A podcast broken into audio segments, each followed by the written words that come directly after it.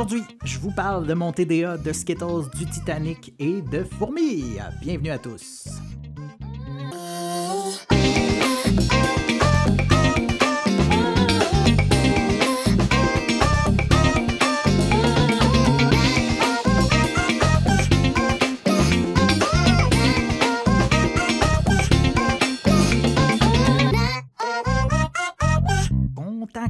Content, content, content, content, de vous retrouver, chers auditeurs, auditrices, euh, parce que après le premier épisode, je dois vous avouer, j'ai eu un blanc. Par un blanc, je veux dire un, espèce de syndrome de la page blanche pour les médias parlés.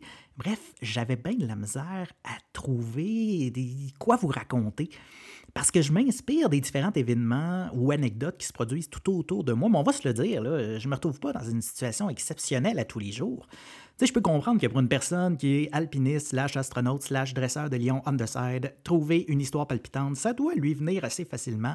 Moi, eh, disons qu'il faut que je me force un peu plus.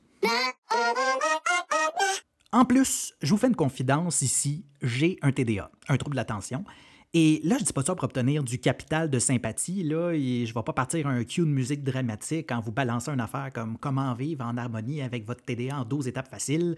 Euh, non, je le dis parce que c'est essentiel pour comprendre comment mon cerveau fonctionne ou dysfonctionne. C'est selon. Dans ma tête, ça ressemble un peu à chez un antiquaire de 83 ans dans le fin fond d'un village dont tu jamais entendu parler. Il y a des bien belles affaires, mais ah, que c'est le bordel. Il y a toujours une pensée ou une idée par rapport qui me pop puis qui me distrait de ce que j'essaie de faire.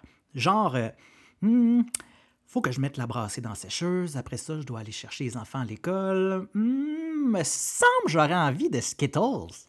Et là, je vais me mettre à chercher des Skittles partout dans la maison. Ma blonde, cinq heures plus tard, va venir me voir pour me demander pourquoi j'ai pas mis la brassée dans la sécheuse. Et le pire, c'est que je me rappellerai même plus pourquoi. Pour vous donner un exemple, cette semaine, je m'étais dit que j'allais parler de la fois où ma fille a mis le feu à notre micro-ondes. Quand j'ai essayé de me faire un plan dans ma tête, une structure de l'épisode, ça a donné quelque chose qui ressemble un peu à ça. Donc, ma fille décide un bon matin de se faire un bagel dans le micro-ondes. Euh, coudon, c'est qui le prince du Liechtenstein? Hey, le DJ Daniel Desnoyers, il est rendu où? Voyez, c'était pas très cohérent, mon affaire. Pour compenser ce manque de cohérence, j'ai développé une habitude qui est devenue source de découragement pour mon entourage. Je surexplique absolument tout. On dirait que j'ai tellement peur que les gens interprètent mal ce que je dis que je me fais un devoir de mettre un contexte sur la quasi-totalité des mots que je prononce. Souvent, je m'écoute parler et je me dis à moi-même Ma Mais mon Dieu, ma Je suis la pire personne pour faire un résumé de film. C'est trop me demander que de rester simple et précis. Je vais vous donner un exemple. On va choisir un film que tout le monde connaît, Titanic. Là, by the way, si tu n'as jamais vu Titanic, je sais vraiment pas quoi te dire. Euh, révise tes priorités de vie, je suppose. Donc, une façon claire de présenter le film serait de dire quelque chose comme une histoire d'amour avec comme toile de fond le naufrage du Titanic. Bon, moi, je suis incapable de faire ça. Ça donne quelque chose comme ceci. En gros, c'est l'histoire du naufrage du Titanic en 1912 dans les eaux de l'Atlantique Nord. Mais au travail, on suit Jack, qui au début du film gagne des billets pour embarquer sur le bateau avec un de ses amis dont je me rappelle pas le nom, et c'est pas important, parce qu'il revient juste deux heures plus tard, assez longtemps pour que tout le monde se dise Ah oui, il était là, lui. Bref, Jack rencontre Rose et tombe follement amoureux l'un de l'autre. Ben, pas tout de suite comme ça. Là. Euh, avant, ils apprennent à cracher, euh, il y a des scènes tout nus, ils se soignent la bacaise dans une voiture parce qu'il n'y a rien qui écrit romantisme comme une vieille Ford Model T dans la cale congelée d'un bateau de croisière. Mais malheureusement, Rose est déjà fiancée à Cal, un riche douchebag égocentrique. D'ailleurs, on n'a aucune idée d'où il a obtenu sa richesse. C'est l'équivalent des années 10 d'un influenceur des temps modernes. Euh, il se tient toujours avec son garde du corps qui est clairement là juste pour offrir des cigarettes à tout le monde sur le bateau. Puis, dans le film, Cal offre à Rose un collier, le cœur de l'océan, dont tous les personnages parlent depuis le début du film, mais qu'on voit environ deux minutes à l'écran avant de passer le reste du film dans un coffre-fort, pour se rendre compte à la fin que le foutu collier n'a aucun maudit rapport avec le déroulement des événements. L'actrice Cathy Bates, dans le film aussi, c'est vrai, elle joue une baronne nouvelle riche dont la seule contribution à l'histoire est de fournir des vêtements propres à Leonardo DiCaprio. Entre tout ça, il y a de la gigue irlandaise, des dîners de riches et Leonardo qui dégage les cheveux de son visage pour la millième fois. Et là, je vous apprends rien, euh, le bateau frappe un iceberg, c'est la panique, sauf pour le garde du corps de Cal dont je vous parlais plus tôt, qui est chargé de surveiller Jack dans une pseudo-cabine de confinement. Jack avait été arrêté pour je sais plus trop quoi auparavant, il se passe ben trop d'affaires dans ce film-là, et qui s'allume une cigarette en regardant l'eau monter dans le hublot, cool as a cucumber, comme s'il avait vécu tellement d'épreuves dans sa vie que le naufrage d'un bateau est l'équivalent d'une bonne marche de santé. Bref, l'eau rentre de partout, Rose le retrouve, ils sortent sur le pont, ça saute de partout, il y a du monde dans l'eau, ça se bouscule, les violons commencent à jouer, l'architecte replace son horloge, le capitaine prend un petit bouillon, le bateau casse en deux, Céline Dion, etc. Jack et Rose se retrouvent à l'eau, mais Rose réussit à embarquer sur une porte clairement assez grande pour les deux, mais Jack reste dans l'eau glacée pour un effet dramatique plus réussi.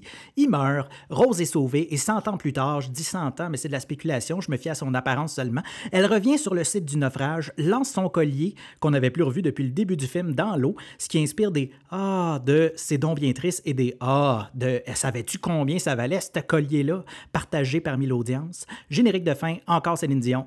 Voilà. Et c'est comme ça pour tout. Imaginez de quoi j'ai l'air dans une rencontre d'affaires. Je suis l'équivalent d'une personne atteinte du syndrome de Tourette dans une église. Je dois me concentrer pour parler le moins possible. Si je commence une conversation avec une personne sur n'importe quoi, tiens, disons, euh, disons, disons sur les papillons. Bon, il n'y a pas grand monde pour qui une conversation sur les papillons est synonyme de discussion palpitante, mais pour les besoins de l'exemple, disons que oui. Eh bien, au bout d'une quinzaine de minutes, je serai probablement en train de parler de la température moyenne dans le désert du Sahara. Je ne saurais même pas comment je me suis rendu là parce que l'autre personne n'aura pas eu le temps de placer un mot encore. Par-dessus tout ça, mon TDA rend ma capacité d'écoute quasi inexistante et c'est frustrant. 95% hmm, du temps, disons. Parce qu'il y a des situations où je suis content maudit de pas suivre le fil. Il y a quelques mois, moi et ma blonde, on réalise qu'on a des fourmis dans la maison. Honnêtement, euh, j'en faisais pas de coche qu'au jour, il y en a une qui s'est prise au piège sur le bord de pinot de matos. Là, je me suis dit qu'elles avaient dépassé les bornes. Les murs, les planchers, fine, mais matos au bord de pinot, il y a des de limites. Je recherche donc un exterminateur. Comme mes compétences dans ce domaine sont nulles, mes critères n'étaient pas très élevés, je l'ai appelé le premier qui est apparu dans ma recherche Google. Le gars débarque chez moi. La première chose qui me frappe, il est habillé en uniforme quasi identique à celui d'un policier. C'est du sérieux. Il enlève ses lunettes de soleil, je vous jure, un vrai Don Johnson du domaine fourmilier. Il rentre chez moi, il regarde partout. Pour lui, c'est plus une cuisine, c'est une scène de crime. La vermine, il y a sang, il y a trac. S'il avait pu poudrer la pièce au complet pour retrouver des empreintes, il l'aurait fait. Il me demande à quoi ressemblent les fourmis qu'on a vues. À quoi ressemblaient des fourmis, je sais pas, noires, six pattes, des antennes. Euh, c'est assez de détails? Il me regarde avec un sourire en coin puis il me dit euh, Ben, c'était grosse, moyenne, petite, euh, un centimètre, moins que ça. Ah, là, tu m'en poses une bonne. Moi qui, normalement, n'oublie jamais mon galon à mesurer quand je vois une fourmi, je te dirais qu'elles étaient dans un range allant de 0 à 2 cm. Tiens, plus que ça, je serais un petit peu plus paniqué. Il hoche la tête et commence à me parler des fourmis comme si c'était la huitième merveille du monde. C'est à peine s'il n'était pas en train de me faire l'arbre généalogique de l'espèce entière. J'ai absolument rien retenu de tout ça. Et après cinq minutes d'histoire qui ont semblé durer cinq heures, je l'interromps pour lui demander de, faire le nécessaire, puis le prix de tout ça.